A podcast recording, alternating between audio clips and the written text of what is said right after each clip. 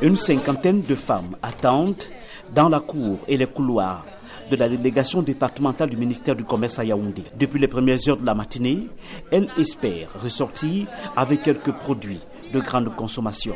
Mais l'affluence engendre déjà quelques incompréhensions. Annette est coiffeuse. Elle a trois personnes à charge. Elle est venue très tôt, mais repart les mains vides. Pour prendre le numéro, il faut venir à 4 on donne le numéro 250 numéros et maintenant là on dit que c'est arrêté et nous ne sommes qu'à 26 personnes pour recevoir depuis le matin. Nous sommes de Union Rang. Dans une salle attenante où sont disposés divers produits. Six personnes coordonnent la vente sous la supervision de Ashiro, responsable de la communication de l'entreprise Hamassad, qui a décidé de vendre les produits à des prix homologués. Les consommatrices, elles viennent ici. On essaye de, les recenser via des tickets et avant d'entrer, elles essayent de recenser leurs commandes. Et on les appelle, viennent, ils entrent ici, on les sert et après ils passent à la caisse pour payer.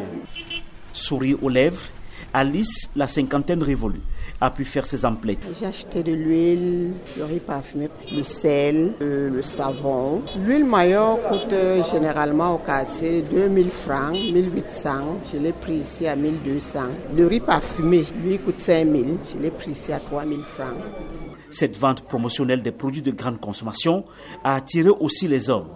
Daniel Mouabiteng dit qu'il n'en peut plus de dépenser énormément pour la ration alimentaire en raison de la cherté de la vie. Je donnais 40 000 francs le mois, j'ai ajouté 20 000. C'est vraiment difficile.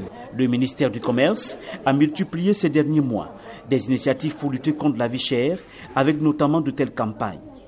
Armel Valentin à Bénin chef de brigade départementale des contrôles et de la répression des fraudes. C'est une opération spéciale qui ne concerne pas les commerçants, mais uniquement le consommateur final, parce que cette opération vise à soulager les ménages. La société civile interpelle le gouvernement à plus de fermeté contre une inflation injustifiée.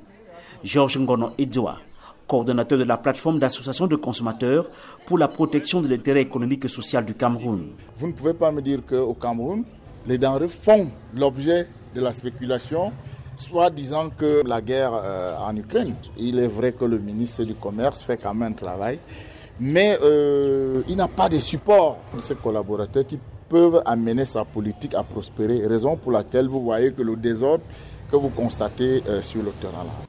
L'Institut national de la statistique du Cameroun a indiqué le mois dernier que le taux d'inflation du pays pourrait franchir la barre des 3% cette année. Yaoundé, Emmanuel Juntap, VOA Afrique.